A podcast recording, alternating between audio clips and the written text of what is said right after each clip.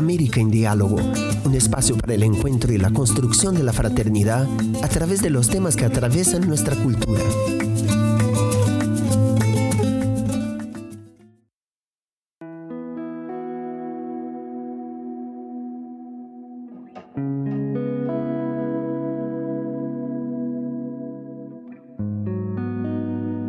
2022 será el año del Mundial de Fútbol, un acontecimiento deportivo que une a la familia humana detrás de una pelota. Y en nuestro continente, el fútbol no solo es el deporte más popular, sino que representa las ilusiones de millones de chicos y jóvenes que sueñan con jugar profesionalmente, trascender en sus equipos, defender los colores de su país en una Copa del Mundo y, fuera de lo estrictamente deportivo, alcanzar una promoción social y económica que pueda ayudar a sus familias.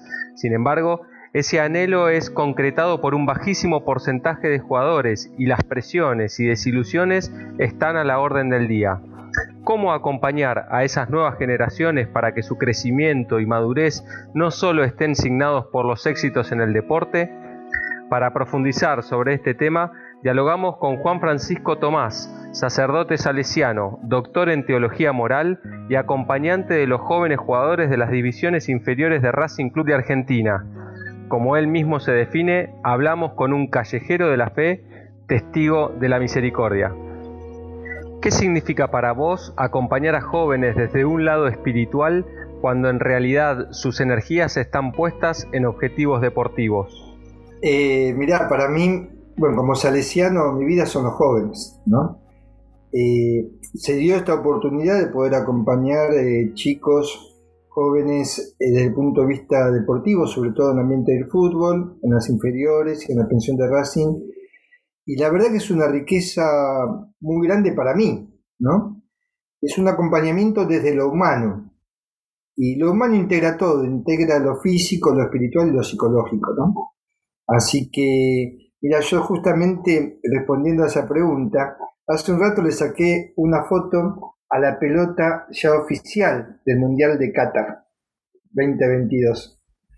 Y dicen que esta pelota tiene una virtud y tiene una dificultad, que es liviana. Es más liviana que las comunes y que el aire la puede mover fácilmente, entonces para los arqueros se complica. Bueno, acompañar eh, a estos jóvenes es acompañar desde la delicadeza desde el respeto, desde la no invasión de sus vidas, sabiendo que están llenos de aire. Y ese aire los hace livianos, los hace ricos en muchas potencialidades. Y en el fondo, si uno se pone a ahondar, y ellos mismos lo llegan a descubrir muchas veces, es el aire del Espíritu de Dios que, que anida y que invita a crecer y a madurar como persona.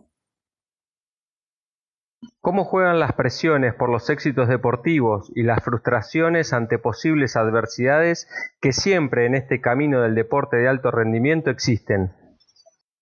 Bueno, es un tema muy complicado, ¿no? Eh, porque eh, es un, hay que buscar mucho el equilibrio entre los logros y los fracasos, entre las esperanzas posibles y lo que no va a ser posible, ¿no? En esto la psicología aplicada al deporte de alto rendimiento nos, nos da mucha, muchas señales. Por ejemplo, eh, muchas veces los chicos llegan porque el objeto del fútbol y de jugar en primera y de ser un gran futbolista es eh, la frustración del papá que no logró serlo. Ahí ya hay una lucha. Otra lucha que hay es, suponete, arqueros, ¿no?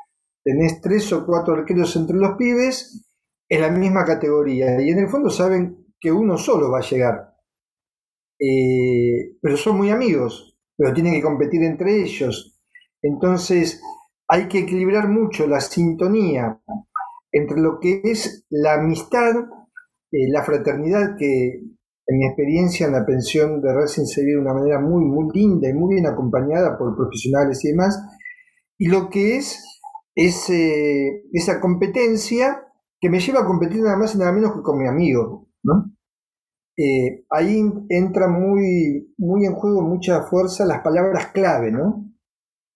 Entra con mucha fuerza el lenguaje y los códigos de vestuario, por decirlo de alguna manera. A veces hay jugadores que quizás no se destacan del todo adentro de la cancha, pero se destacan en el vestuario. Y por ahí son el alma del equipo. Eso es lo que hay que ir acompañando, con mucha delicadeza, con mucha prudencia, con mucha paciencia, pero lo lindo es que los pibes se abren así, eh, se abren totalmente. Cuando encuentran un poquito de, cariño, de acompañamiento, de sonrisa, eh, se abren totalmente. En todo nuestro continente el fútbol es muy popular y muchas veces es un camino de promoción social e incluso muchos jóvenes latinoamericanos emigran hacia otro país para ir a probarse a un determinado club de otro país. Cuando esa promoción social, económica, no se logra, ¿cómo es ese acompañamiento en esta integralidad que mencionabas antes? Mira, eh, nosotros en Racing trabajamos mucho lo que es el fútbol con valores. Se apunta a los valores, generar valores, más allá del rol de lo económico, de lo social, del triunfo. Eh, formar eh, jóvenes con valores es fundamental. Te traigo un solo ejemplo. Gonzalo Recalde está jugando en Sacachispas. Eh, tuvo una oportunidad linda, él es defensor. Gonza, a los 17 años, un día estaba ahí en la pensión, y le digo, ¿y de vacaciones? Porque se había terminado el secundario. Y dice, no, no, de vacaciones no. Estoy estudiando. Digo, ¿qué? ¿Te llevaste alguna materia? Y dice, no, no, no. Comencé abogacía. Entonces yo le digo, a ver, decime tres deseos para tu vida.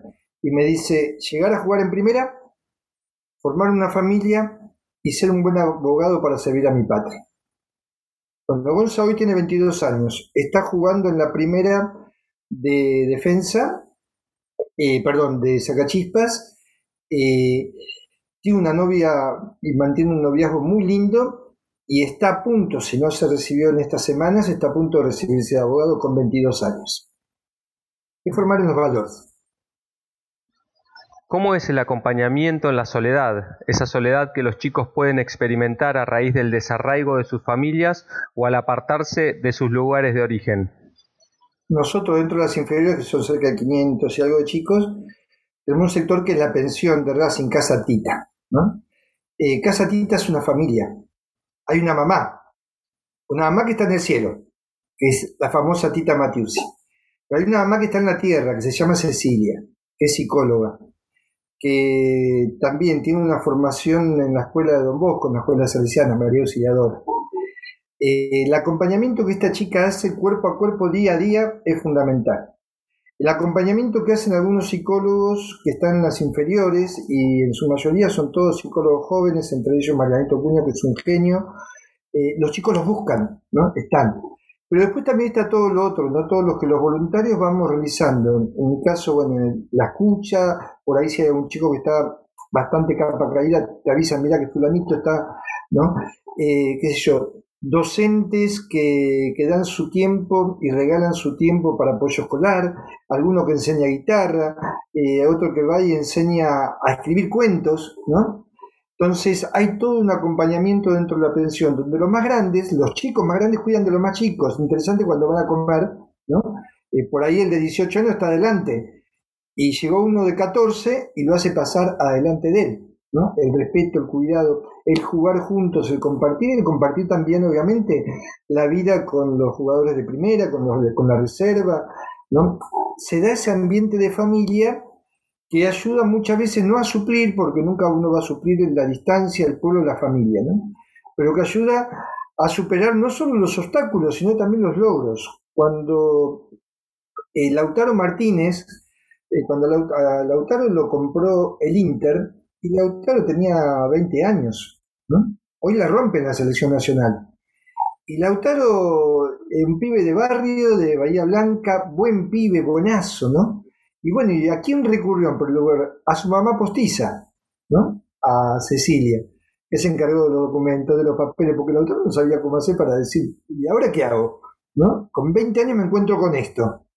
Y entre tanto todo el acompañamiento, el cariño, y eso hace que los jugadores eh, cualquiera de ellos sea, Lautaro Rodrigo, eh, el huevo Acuña, vuelvan. Y entonces cuando estos que están allá arriba, ¿no? Eh, vuelven, y para los pibes es una fiesta. Porque bueno, si ellos pudieron, yo también puedo, ¿no? Y Y ahí insisto, el acompañamiento físico, todo el aspecto técnico, físico, médicos, etcétera, psicólogos. El acompañamiento mental, ¿no? Psicológico. Y el acompañamiento espiritual, respetando, cuando hablo de espiritual no hablo de religión, hablo del espíritu, de lo que hay en el interior de cada uno. A mí me ha pasado eh, con un chico que un día viene y me dice, che, cura, ¿vos sabés algo de Biblia? Y digo, sí, algo sé. ¿Y no nos podés enseñar a leer la Biblia? Y digo, sí, me puedo, pero mirá que yo soy evangélico, ¿eh? No, no hay ningún drama. Y a partir de ese día y durante un tiempo, mientras estaba en Buenos Aires, bueno, después estuve en el sur, ahora volví, eh, nos juntábamos todos los jueves un grupete de pibes de 14, 16, 15 años con dos Biblias, una evangélica y una católica, tratando de aprender a leerla, de aprender a utilizarla y de descubrir a ver qué nos regala Tata Dios para esta semana que viene. Para que podamos jugar el partido de la vida, hacer el mejor gol y ser triunfadores en la vida. El partido de la vida es el más importante, mucho más que el del fin de semana y en momentos en que el mundo futbolístico tiene los ojos en Qatar, el desafío es que tantos jóvenes que sueñan con ser futbolistas estén seguros que tienen todo para ganar en sus propias vidas.